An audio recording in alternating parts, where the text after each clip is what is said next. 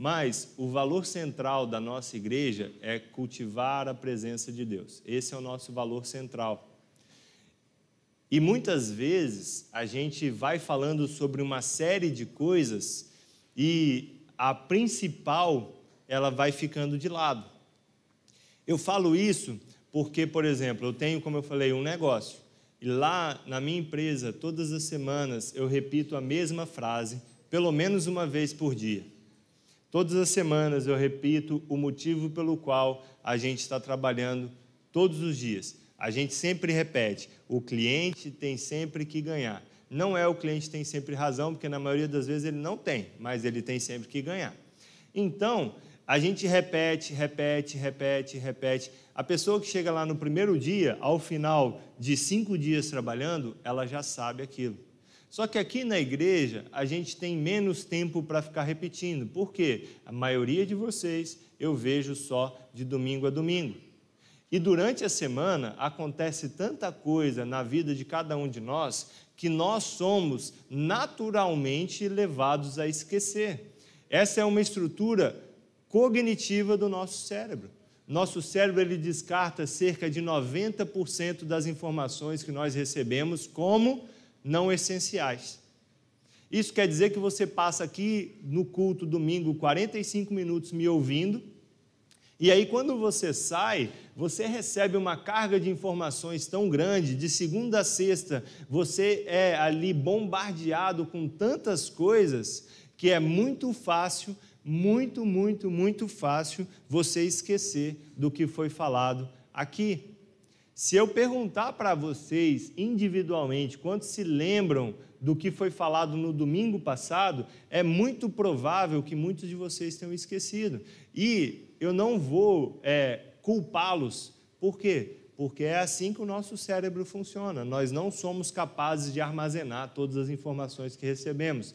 Nós vivemos a era da informação. Isso quer dizer que, antigamente, o conhecimento, o conhecimento não, o volume de informações, ele dobrava a cada 30 40 anos, tá? Depende da época que você está olhando. Então demorava-se 30 anos para dobrar a quantidade de estudos, ensinos e coisas que haviam sido ensinadas anteriormente. Agora isso leva entre 2 e 3 anos. Por quê? Porque a internet acelerou demais isso. Isso quer dizer que nós temos uma geração mais ansiosa, nós temos uma geração mais deprimida. Por quê? Porque o jovem, como eu falei no domingo passado, ele está sempre achando que está atrasado. É tanta coisa que a gente tem que absorver que a gente sempre acha que está atrasado. Por quê? Todos os dias alguma coisa nova é falada. Todos os dias alguma coisa nova é ensinada. Todos os dias existe um novo lançamento. E aí, você está sabendo? Não. Eu estava num, num, numa conversa, agora não lembro com quem, e aí a pessoa estava falando sobre. Ah, a, a Mariana estava conversando com uma amiga no telefone, e aí falando sobre algumas pessoas que são é, conhecidas. E aí ela falou assim: ah, o Felipe, ele é tipo assim, o supra-sumo disso aí, porque ele não conhece ninguém. E o ápice do meu não conhecer ninguém foi na conferência do Amigos do Noivo que o Vitor falou assim: Você pode ficar responsável por levar e pegar alguém? Falei: Posso. Aí ele falou assim: Você pode levar e pegar o Alê? Falei: Posso. Aí ele falou assim: Não, legal, vou falar com ele. Eu falei assim: Você só me manda uma foto dele para quando eu for no aeroporto eu saber quem é. Aí ele parou, olhou para mim assim: Você não sabe quem é o Alê? Aí eu falei, não. Aí a Mariana falou, você sabe, você conhece as músicas dele. Eu falei, eu conhecer a música dele é uma coisa, eu saber quem é o sujeito é outra. Então, assim, eu sou de fato bem alienado nessas questões, mas eu não me deixo ficar ansioso com elas, porque é uma decisão que eu tomei. Mas a maioria de nós vive sempre a expectativa. Eu tenho esse sentimento em relação a outras coisas que eu preciso saber e eu sei que eu não sei, e aí eu tenho que ficar correndo atrás do conhecimento. Mas isso tudo faz com que a gente esqueça as partes centrais os valores pelos quais nós pessoalmente vivemos e os valores pelos quais nós, como igreja, existimos. A base existe como o pilar central para zelar pela presença de Deus. Esse é o nosso pilar central. Não há nada que a gente venha a fazer que possa fugir de um pilar central. A gente existe para zelar pela presença de Deus. A gente existe para ser habitação dele em resposta à pergunta que ele fez em Isaías 66, verso 1 e 2. A gente existe para ser a habitação dele e responder à pergunta dele, de Isaías. Então, nós, como comunidade, temos um valor central. E esse valor, ele deve se sobrepor a todas as outras coisas. Nada pode estar acima disso. A base existe para zelar pela presença de Deus. Só que uma coisa é muito importante. Para que nós, como comunidade, possamos viver a essência do zelar pela presença de Deus, nós precisamos, como indivíduos, buscar isso. Nós, individualmente, precisamos trazer isso. Sabe por quê? Você recebeu um dom e um talento diferente do meu.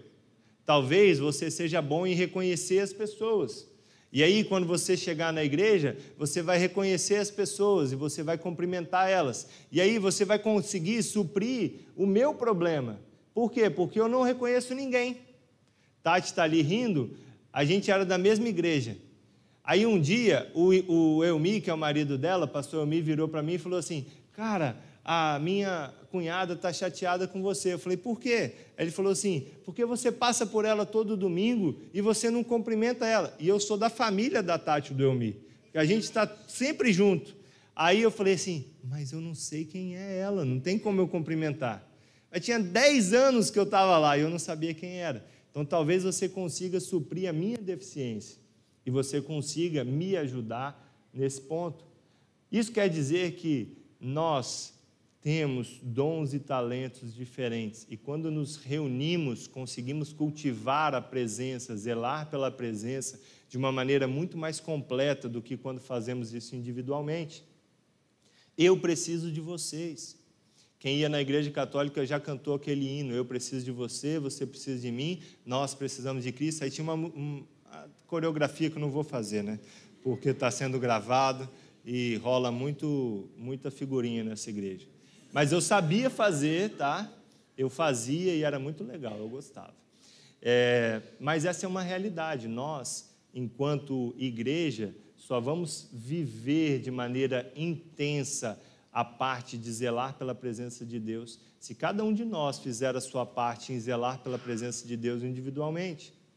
Eu não consigo ter o estilo do Robertinho, por exemplo. Quem quiser ter mais estilo, vai seguir ele.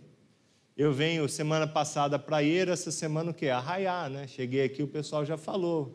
Ah, tá na época errada para blusa e tal, né? Aquelas as, as brincadeirinhas de sempre, né? Mas tudo bem. É, o bullying é uma, é uma outra coisa que a gente vai começar a combater na igreja. Mas é importante que cada um de nós venha a zelar pela presença de Deus. Esse tem que ser um valor central para nós como comunidade. Isso tem que ser um valor central para nós como vida. Por quê? Porque se isso for retirado do centro da nossa vida, a base precisa acabar. A base tem que deixar de existir como igreja o dia que isso for roubado, porque isso é o que nós somos chamados para fazer. E quando a presença de Deus ela é cultivada de maneira intencional, todo o resto para de fazer tanto sentido. Nós começamos a querer com tanta intensidade uma coisa que todo o resto deixa de ter apelo para o nosso coração. Isso não quer dizer que você não vai desejar outras coisas, mas isso quer dizer que você vai desejar mais intensamente uma coisa. Acho que se todos olharem para a cadeira do lado, vocês vão ver uma cadeira vazia.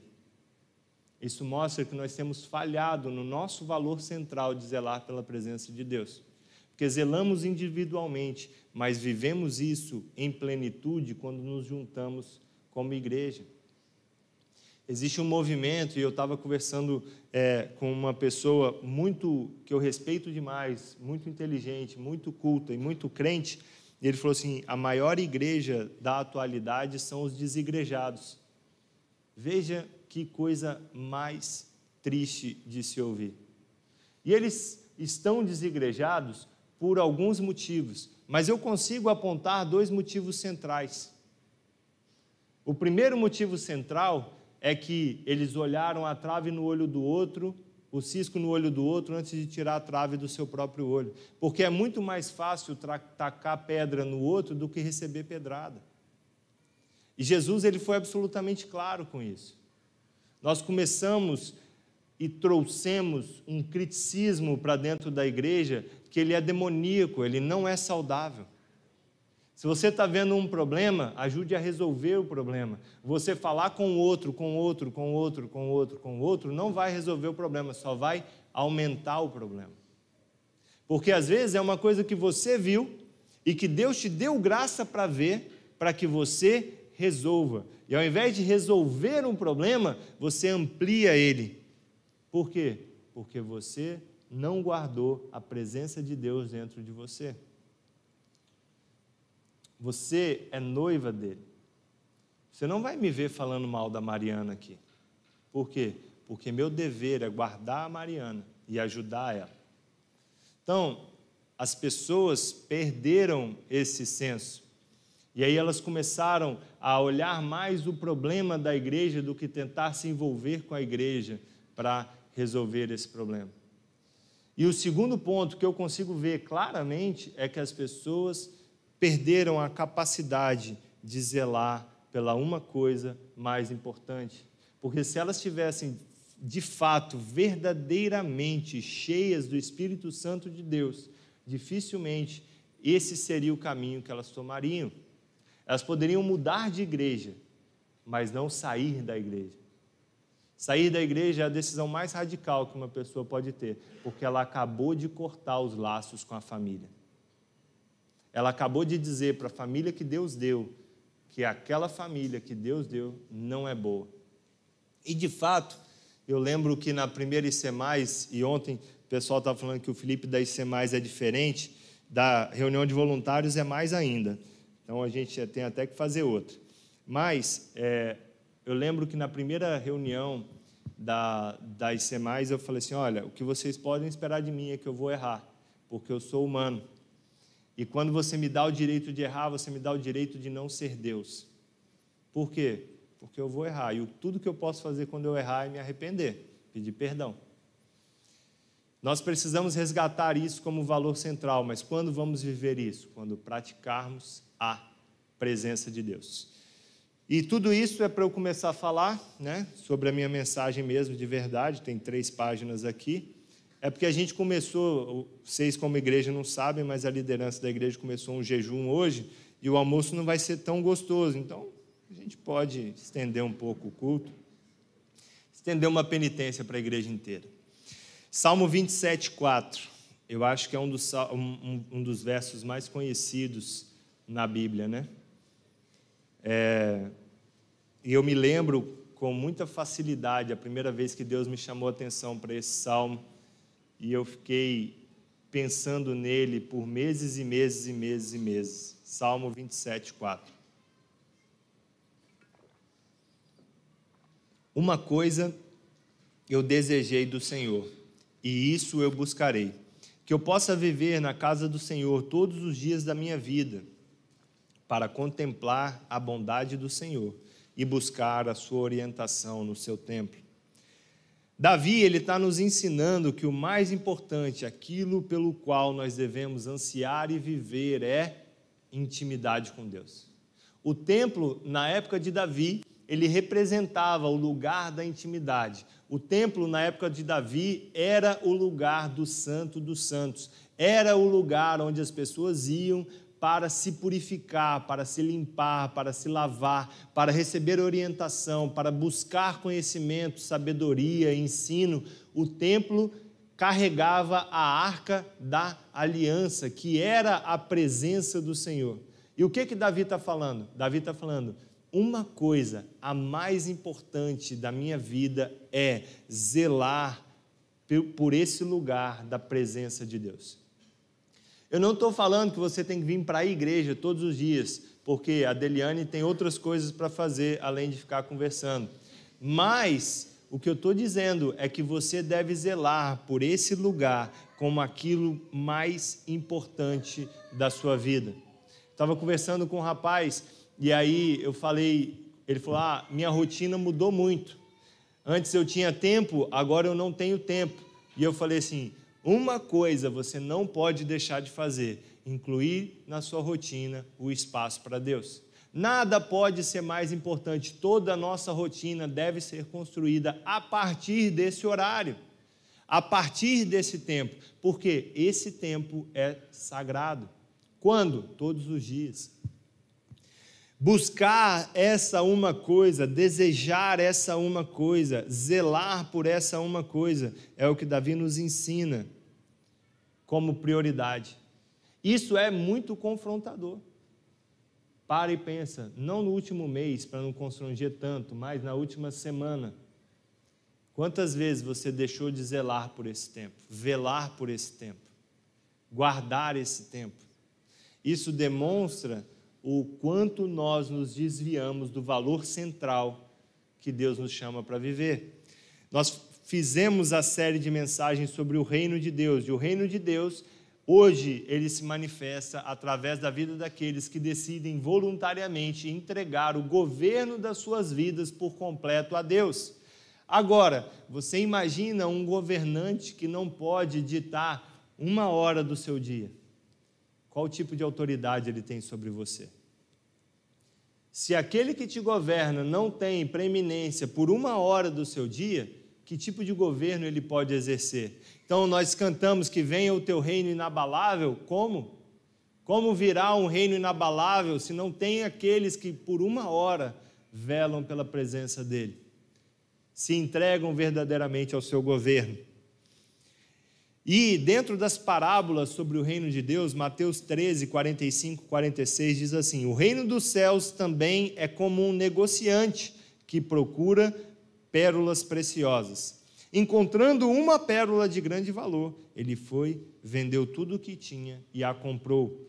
Jesus, ele está nos ensinando que o mais importante que nós podemos ter é uma pequena coisa Veja que na parábola ele fala que o negociante ele tinha muita coisa, porque ele bota um tudo no meio.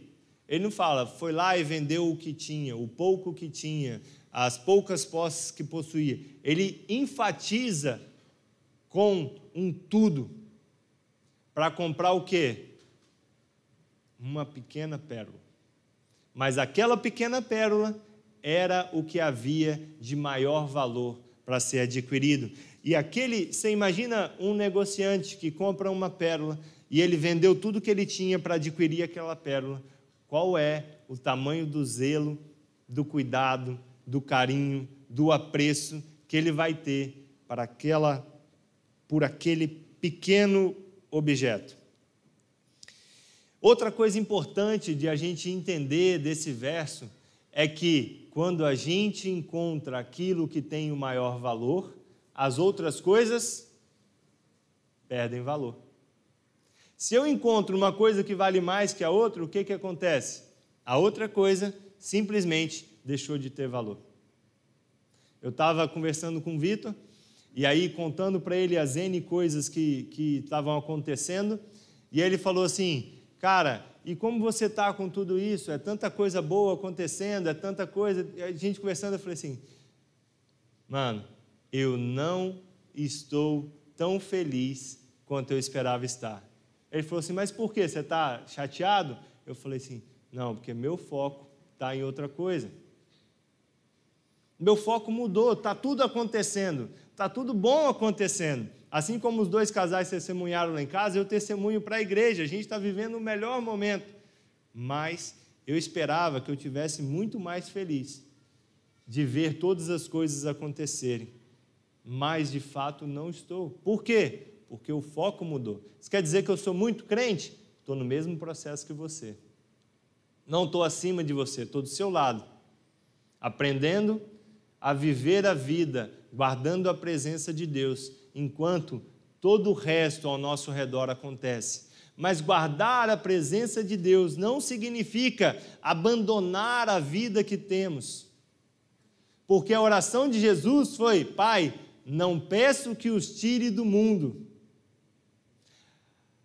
Amar a presença de Deus quer dizer apenas que vamos desejar, focar e buscar mais uma coisa do que as outras. Nosso, nossa afeição, nosso amor vai estar mais centrado em uma coisa do que em todas as outras. Todo o resto vai continuar acontecendo. Por quê? Porque Ele não nos tirou do mundo. Mas nosso coração vai estar quentinho, né? Quando a gente estiver na presença dEle. Filipenses 3:8 diz assim: Mais do que isso, Paulo era Paulo era intenso no falar, né? Quando a gente lê as cartas de Paulo, Paulo é sempre muito intenso. Paulo ele nunca fala as coisas igual se você lê João, por exemplo. Vai lá ler as cartas de João sem ser o evangelho. Pô, é tão carinhoso, é tão quentinho, sabe? É tão um lugar que você quer ler e fazer devocional. Fazer devocional com as cartas de João é muito bonito. As cartas, até de Pedro é legal. Pedro que era. Não, porque Pedro era nervosão, né? Brigava com Paulo e tal, colérico. Mariana está mandando eu dizer. Porque eu não gosto dessas coisas de temperamento, ela fica me provocando. Ela botou até uma pesquisa no Instagram sobre isso, que eu fiz questão de não responder. Mas, é, Pedro, a carta de Pedro também é muito legal. Agora, Paulo ele é extremamente intenso. Não que a carta dele não seja legal, mas Paulo era aquele tipo de discipulado que você senta para apanhar, né? Você não senta, tipo assim, vamos tomar um café? Ele vem assim, com a faca no dente, fala: senta aqui, café é coisa de sujeito fraco. Nós vamos aqui, é conversa. Bota açúcar no café, não, bota pó para ser amargo. Mas brincadeiras à parte, Paulo era intenso porque ele viveu o evangelho de forma extremamente intensa, né? Ele veio depois, ele foi encontrado no meio do caminho e a conversão dele foi radical, como deveria ser a nossa. Então, embora amemos toda a Bíblia, a gente pode olhar Paulo com os olhos para nós, com os olhos de um Deus que amou tanto que no meio do caminho preparou um lugar para se encontrar com Paulo e transformar a vida dele por completo. Paulo, em Filipenses 3,8, fala assim: mais do que isso, considero tudo como perda, comparado à suprema grandeza do conhecimento de Cristo Jesus. Presta atenção o que ele está considerando como perda.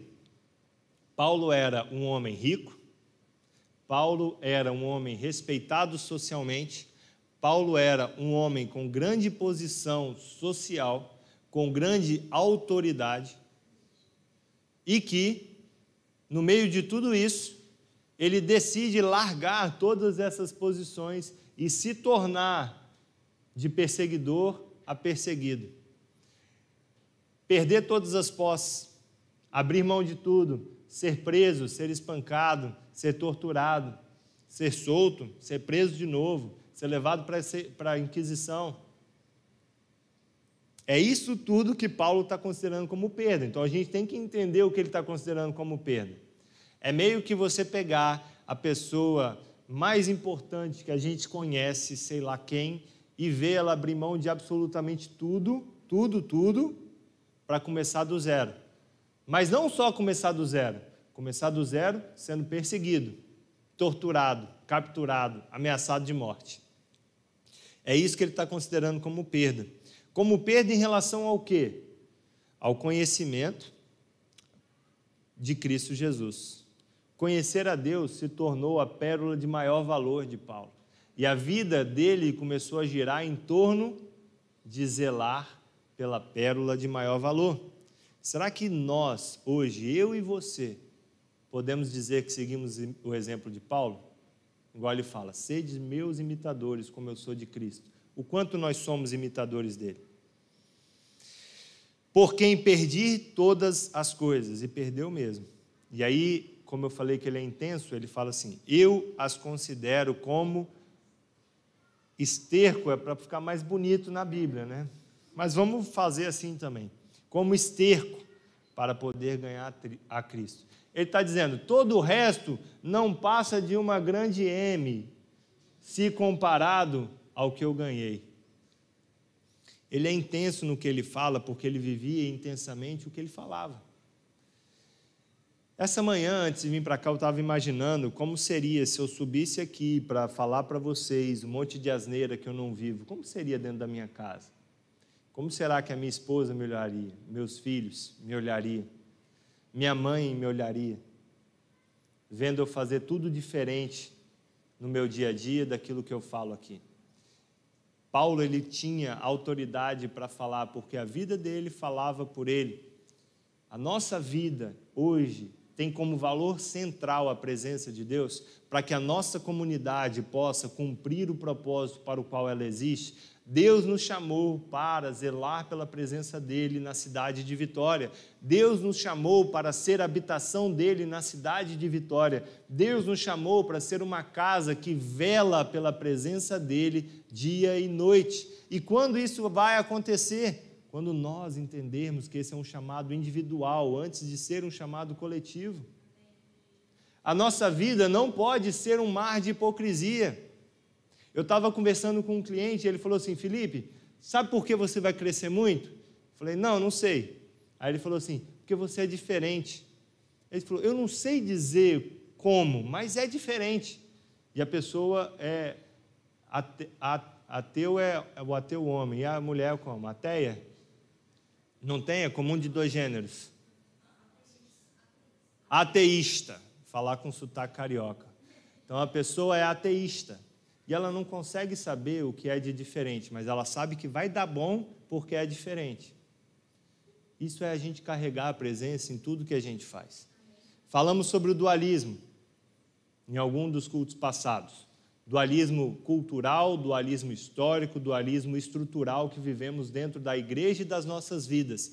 E estrutura contra a qual nós devemos combater diariamente. Por quê? Porque se contarmos aqui, temos 100 pessoas no máximo 10 subiram aqui para fazer alguma coisa. Isso quer dizer que 90% das pessoas que vêm à igreja não vão fazer nada aqui em cima. O terceiro ponto da base é incluir outros no processo. O que vai incluir os outros no processo de zelar pela presença de Deus é justamente aqueles que não estão em cima da plataforma vivendo a presença de Deus lá fora. Nós precisamos entender que o chamado ele é individual, ele é coletivo e ele é intenso no nosso dia a dia. Quando passarmos a zelar pela presença de Deus, uma coisa vai mudar: os nossos desejos.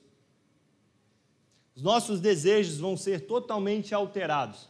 A presença de Deus hoje, ela era palpável, você dava para sentir o calor, o amor, o desejo, a afeição de Deus desde as nove e meia. A gente começou com um turno de oração que foi muito contrito ali, o Espírito Santo falando, ministrando. E quem não veio simplesmente abriu mão disso. Depois a gente teve o período de louvor, e quem não veio simplesmente abriu mão disso. Por quê? Porque os desejos ainda não foram mudados.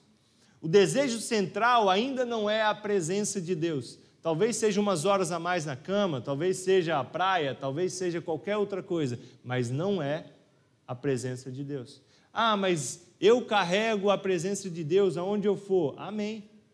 Mas você lembra que nós, para sermos igreja, precisamos de todos? Então você está sendo individualista, egoísta.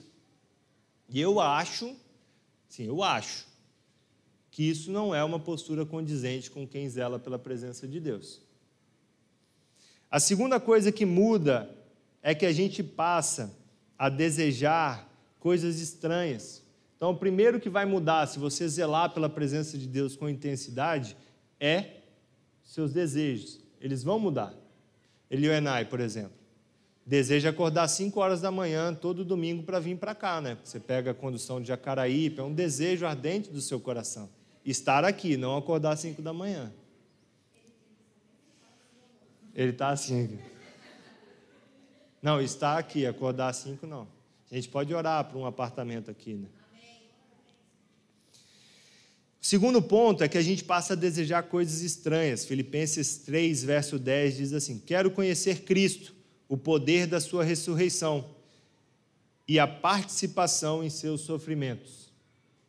Olha que interessante, o desejo estranho, tornando-me como ele em sua morte para, de alguma forma, alcançar a ressurreição dentre os mortos. Paulo ele estava desejando se abster de absolutamente tudo para conhecer a Deus, para viver com intensidade aquilo para o qual ele tinha sido chamado. Ah, Felipe, então eu tenho que largar tudo. Se você puder largar tudo, larga, vai ser legal. A gente está precisando de gente aqui na igreja para fazer um monte de coisa. Mas se você não puder largar tudo, provavelmente é porque esse não é o seu chamado. Provavelmente é porque a comissão que você vai cumprir não é dentro da igreja, é fora. A grande comissão não se cumpre aqui, nesse ambiente maravilhoso apenas, ela se cumpre aqui também. Mas uma coisa, ela deve ser buscada e vivida, independente se você cumpre a grande comissão aqui dentro ou lá fora. O ideal é que seja nos dois. Mas é que você construa a sua vida abstendo-se de tudo que te afasta de Jesus, tudo que te afasta de conhecer mais a Deus. E o terceiro ponto é que a gente inclui a presença de Deus em tudo o que fazemos. E aqui, para mim, Felipe, é o ponto onde eu mais vacilo. Aqui, para mim, pessoalmente, é o ponto onde eu tenho mais dificuldade. Quem estava na IC teve o desafio de orar três vezes ao dia, colocar um despertador no celular e orar três vezes ao dia. É, a gente não conversou para ver como foi esse desafio para as pessoas dentro da IC, mas eu fiz esse desafio. Para mim foi maravilhoso. Agora, esse é o ponto mais difícil, porque a gente entra no frenesi do dia a dia, a gente entra num turbilhão de coisas para fazer, e a gente vai fazendo um monte de coisas, e quando chega no final do dia, a gente coloca a cabeça no travesseiro para dormir, e de repente a gente lembra que Deus existe. Isso me confronta de uma maneira absurda. Absurda. O confronto a respeito disso, em mim, é muito grande. Por quê? Colossenses 3, 23 e 24 diz assim: Tudo o que fizerem, façam de todo o coração, como para o Senhor, não para homens, sabendo que receberão do Senhor a recompensa da herança. É a Cristo, o Senhor, que vocês estão servindo. Tudo que a gente faz para qualquer outra pessoa, a Bíblia está nos dizendo que nós fazemos como para o Senhor, Todos nós fomos criados imagem e semelhança dele. Isso quer dizer que a gente não deve fazer isso para os evangélicos, a gente deve fazer isso para todo mundo. A gente não monopolizou o céu, tá bom? Não é nosso. Não vai ter só a galera da base lá. Vai ter um pessoal com um estilo diferente. Nem todo mundo vai estar tá, é, com a blusa por dentro e o cadastro amarrado aqui cantando. Nem todo mundo vai estar tá no estilo assim. Vai ter gente mais por exemplo, imagina como é a igreja de Capivara, na roça. Vai ter um pessoal um estilo mais country no céu também, né? A gente espera, eu pelo menos espero. Brincadeiras à parte, a gente não deve fazer tudo só para o meu irmão que me conhece. A gente deve fazer tudo para todos, como se fizéssemos ao Senhor. Essa não é a parte difícil para mim. A parte difícil para mim é lembrar disso. A parte difícil para mim é incluir Deus em todas as minhas atividades. Semana passada, eu fui entrar numa reunião e eu orei antes de entrar na reunião. E eu me lembrei de quanto tempo eu não fazia isso. Você viu como eu estou no mesmo lugar que você? Aprendendo como você? Sendo de carne e osso como você? Por quê? Porque eu passei a me considerar tão bom, tão bom, tão competente, tão capaz no que eu faço, que eu passei a olhar e falar assim: ah, talvez, né? Talvez, assim, eu não precise orar sempre antes. Por quê? Porque está dando tão certo, né? Acho que eu consigo fazer por mim mesmo. Oh, vai cuidar do outro irmão ali que está precisando um pouco mais agora. Ali, o Espírito Santo pode confrontar o quanto de soberba eu ainda carrego no meu coração. E o mais difícil é que aos soberbos ele resiste. Quanta coisa Deus não resistiu de mim simplesmente porque o meu coração ainda não está posicionado da forma como deveria. Pode parecer estranho para você, o líder da igreja, confessar os pecados dele assim, mas para mim está tudo bem, eu sou como você. Nós precisamos entender que incluir a presença de Deus em tudo não é sobre orar antes de uma reunião. É sobre incluir em tudo que a gente faz. E incluir em tudo que a gente faz também significa orar antes de uma reunião. Mas também significa orar antes de uma refeição. Mas também significa não orar, mas entender que Ele está do nosso lado o tempo todo. E é o que eu falei na semana passada, quando a gente estava encerrando o culto, que tem me confrontado dia após dia, após dia, após dia. Como seria a minha vida se eu incluísse a presença dele de fato em todas as coisas? Quantas conversas eu teria com ele, sabendo que ele está ao meu lado o tempo todo? Você imagina você andar lado a lado com uma pessoa o dia inteiro, o dia inteiro andando com essa pessoa? Você vai falar mais com ela, certo? A Mariana odeia viajar de carro. A gente viaja às vezes de carro. E aí dá ali, para ir para a roça, por exemplo, dá duas horas e meia. É duas horas e meia que a gente vai conversando, que a gente não conversaria se eu tivesse no trabalho e ela em casa. E a gente conversa muito mesmo. Mais ela do que eu, mas a gente conversa. A gente estava em São Paulo, ela falou assim, amor, eu falo muito, né? Eu falei, não, amor, continua falando que eu não preciso falar. Bastidores. É, mas é uma verdade. Por estarmos duas horas e meia dentro do carro, a gente conversou durante duas horas e meia. Se eu tivesse no trabalho e ela em casa, a gente não teria conversado durante nem meia. Agora, transfere isso para o seu relacionamento com Deus. Se você tivesse consciente de que Ele está do seu lado o tempo inteiro, quantas conversas a mais vocês teriam? Quantos conselhos a mais você receberia? Quantas coisas a mais você agradeceria por? Quantas vitórias você compartilharia com ele? Quantas gargalhadas seriam dadas juntas com ele? Uma vez, uma pessoa contou que uma das coisas que ela mais gostava era sair para fazer compras com Jesus. E eu fiquei um tanto quanto escandalizado, pensando que não deveria ser o mesmo Jesus que o meu, porque estava muito consumista.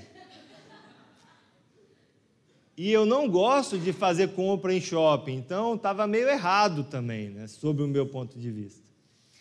Mas aí ela falou, e aí ela contando aquilo com tanto amor, eu chorei ouvindo ela falar. Por quê? Falou assim, eu queria tal peça de roupa. Era mulher, lógico, né? Que vai no shopping querendo uma peça de roupa específica, assim, a gente é no máximo a blusa preta que a gente vai lá, ou azul marinho, eu gosto de azul marinho também. Aí, ela falou que ela chegou na loja, não tinha, e aí ela pediu a vendedora, aí a vendedora foi lá, achou no estoque a última da última, da última, da última, na cor que ela queria, do tamanho que ela queria, embaixo de um monte de coisa, trouxe para ela, e no final ainda estava na promoção. Cara, ela estava tão emocionada de ter vivido aquele momento com Deus, e aquilo me confrontou de uma maneira tão absurda de ver que o simples ato de sair para comprar uma blusa pode ser uma das maiores experiências que a pessoa teve no relacionamento de intimidade dela com Deus. O simples fato de ir numa loja pode te trazer uma experiência de intimidade com Deus maravilhosa, porque guardou a presença de Deus. Se tivéssemos conscientes de que Ele está do nosso lado o tempo todo, o que mudaria na nossa vida? Quantas vezes teríamos chorado num colo quente?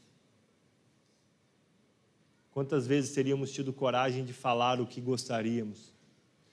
Ou Quantas vezes teríamos coragem de fazer aquela coisa que não tivemos, sabendo que um Pai bom está do nosso lado? Incluir a presença em tudo é servir ao outro, não ao evangélico, como se servisse ao próprio Deus, porque afinal todos são imagem e semelhança de Deus, embora uns pareçam mais e outros menos. Mas também quer dizer incluir Ele em tudo que fazemos. Aprender a hospedar a presença de Deus é o maior desafio da vida cristã. Nada é mais desafiador. E eu já falei isso aqui na base uma vez, mas a gente sempre tem que voltar. Aprender a hospedar a presença de Deus é o maior desafio que você e eu temos. Nada é mais desafiador para um cristão do que hospedar a presença dele. Por quê? Porque muitas vezes nós fazemos isso de forma leviana e deixamos passar desapercebido todo o poder que carregamos em nós. E aí eu quero que você abra a sua Bíblia em Lucas 10, 38. E nós já vamos encerrar, tá? Eu sei que o nosso almoço não vai ser muito bom, mas o seu pode. Só não poste, tá, Iago? Se for postar no Close Friends, me tira. Lucas 10, 38. Jesus e seus discípulos seguiram viagem e chegaram a um povoado onde uma mulher chamada Marta os recebeu em sua casa. Sua irmã Maria sentou-se aos seus pés, sentou-se aos pés de Jesus e ouvia o que ele ensinava. Marta, porém, estava ocupada com seus muitos afazeres. Foi a Jesus e disse: Senhor, não o incomoda que minha irmã fique aí sentada enquanto eu faço tudo todo o trabalho, diga-lhe que venha me ajudar. Mas o Senhor respondeu: Marta, Marta, você se preocupa e se inquieta com, todas essas, com todos esses detalhes. Apenas uma coisa é necessária. Quanto a Maria, ela fez a escolha certa e ninguém tomará isso dela. Eu acho muito interessante Jesus falar assim: Marta, Marta, você se preocupa e se inquieta com todos esses detalhes.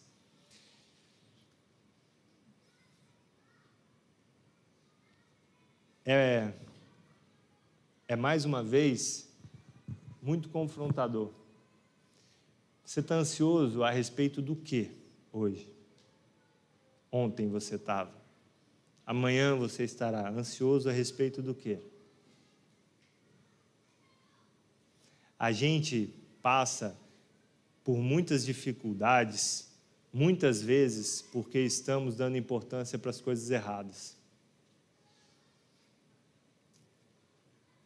A gente se deixa afetar muitas vezes por muitas coisas, porque nós estamos colocando as coisas acima da presença de Deus. Uma coisa só é necessária, e Maria fez a escolha certa. Qual era a escolha de Maria? Se sentar aos pés de Jesus. Maria ela não estava participando da mesa Maria, ela não estava interagindo na conversa. Maria, ela não estava tocando um hino ao Senhor. Maria, ela não estava servindo ao Senhor. Maria estava desfrutando e cultivando a presença. Eu ouso dizer que 90% das nossas inquietações vem de darmos muita importância para as coisas erradas. Tudo se resume a uma coisa: como administramos a presença de Deus. E administrar não no sentido de organizar, mas como administramos a nossa vida em relação à presença de Deus. Ah, eu estou ansioso em relação, sei lá, a um emprego novo. É legítima a minha ansiedade? É, é legítima a minha ansiedade aos olhos naturais. Mas uma coisa é necessária: Uma coisa é mais importante. Eu não estou dizendo que você não tem que fazer nada, eu estou dizendo que você tem que fazer tudo, sem se esquecer da pérola de maior valor. Sem se esquecer de que nós não podemos abrir mão de guardar e cultivar a presença dEle. Nós precisamos nos manter zelosos nisso. Esse é o foco principal da nossa vida. E se nós temos o foco em outra coisa, nós precisamos nos arrepender. A nossa vida tem que ser construída em volta da presença dele. E se nós construirmos qualquer coisa que não esteja colocando isso no centro, nós estamos construindo um castelo para nós mesmos. Nós estamos construindo uma casa sobre areia. Nós estamos fazendo um castelo de cartas com uma criança brincando ao lado, apenas esperando o momento onde ela vai derrubar tudo e se divertir. Qualquer coisa que a gente venha construir na nossa vida diária que não esteja com o objetivo principal de guardar e zelar pela presença dele, está errada. Ah, mas o meu trabalho é mundano. Para quem vive a presença de Deus, nada é mundano. Tudo é dele. Ah, você fala isso por causa do seu trabalho. Gente, eu trabalho com dinheiro. É a coisa que mais corrompe a humanidade. É o outro Deus que guerreia contra os nossos corações, não contra o nosso Deus. Nós precisamos construir esse lugar. O papel principal do crente é hospedar uma pessoa dentro de si que é o Espírito Santo de Deus. O seu trabalho maior é cuidar da presença de Deus. Vitor ministrou sobre Obed-Edom uma vez e foi uma das ministrações mais marcantes da minha vida. Eu jamais vou me esquecer da vida de Obed-Edom. Um cara que depois de conhecer a presença de Deus, falou assim: Davi, me deixa ser porteiro lá, mas deixa eu ir também. Eu largo tudo, desde que eu fique, nem que seja como porteiro do lugar onde a presença de Deus está. Nós não podemos reduzir a alegria de hospedar o nosso Deus dentro de nós aos momentos do domingo. Nós não podemos reduzir a alegria de hospedar Deus ao IC.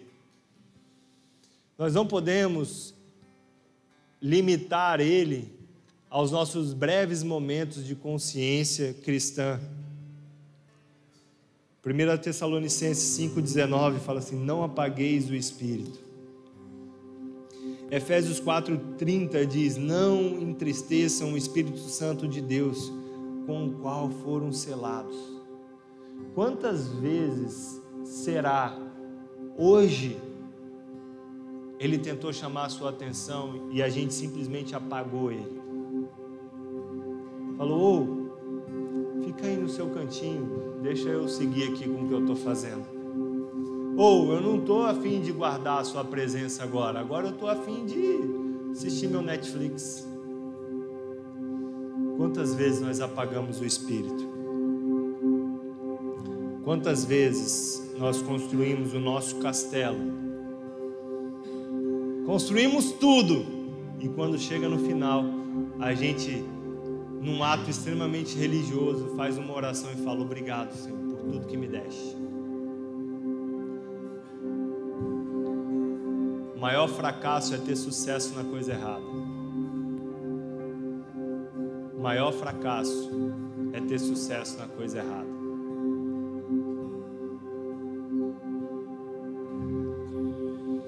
Pai, nós queremos hospedar a Sua presença. Nós fomos selados com Teu Espírito, Pai, para o dia da redenção. Perdoa-nos, Pai, pela soberba de achar que podemos levar a vida, elevando os nossos olhos para o Senhor apenas de domingo a domingo Perdoa-nos, Senhor, pela soberba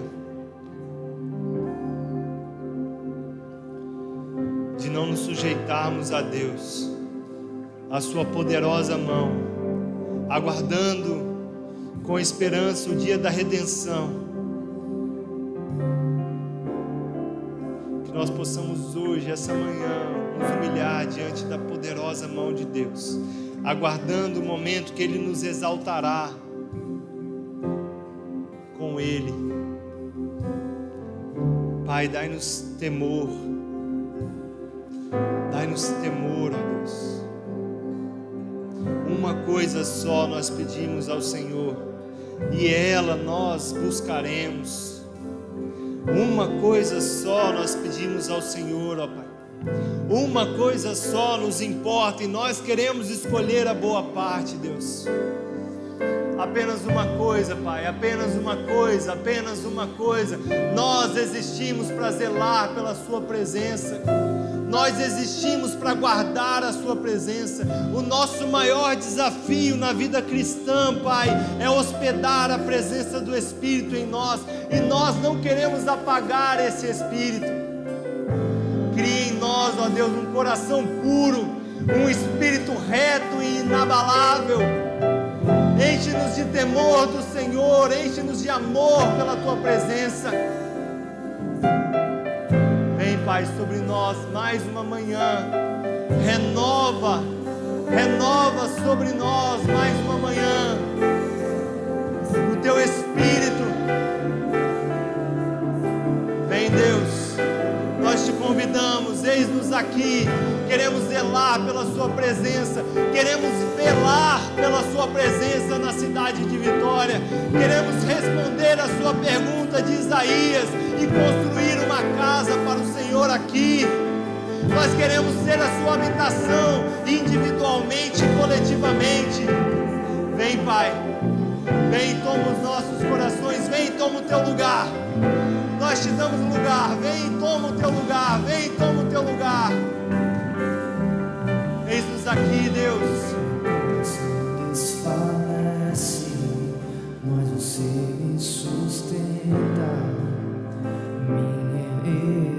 herança para sempre é você.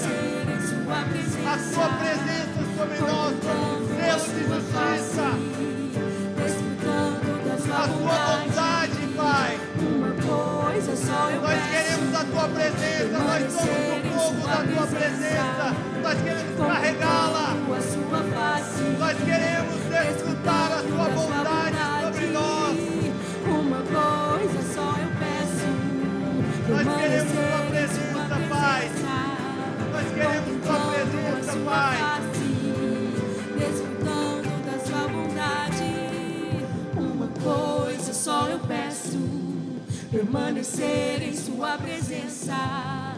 Contemplando a sua face.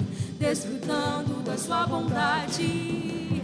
Uma coisa só eu peço permanecer em Sua presença, contemplando a Sua face, desfrutando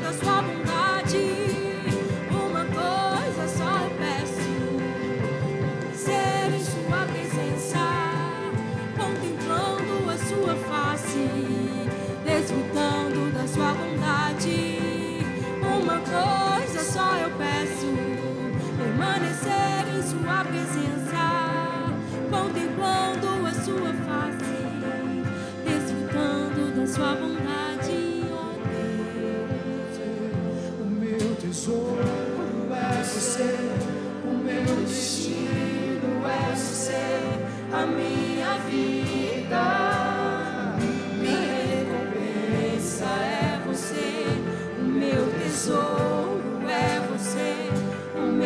destino é você, a minha vida. Minha recompensa é você, o meu tesouro é você, o meu destino é você, a minha vida. Minha recompensa é você, o meu tesouro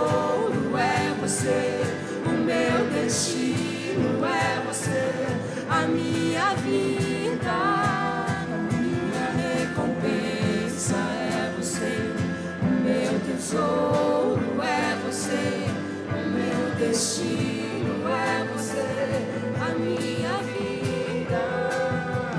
Minha recompensa é você, o meu tesouro é você, o meu destino é você, a minha vida.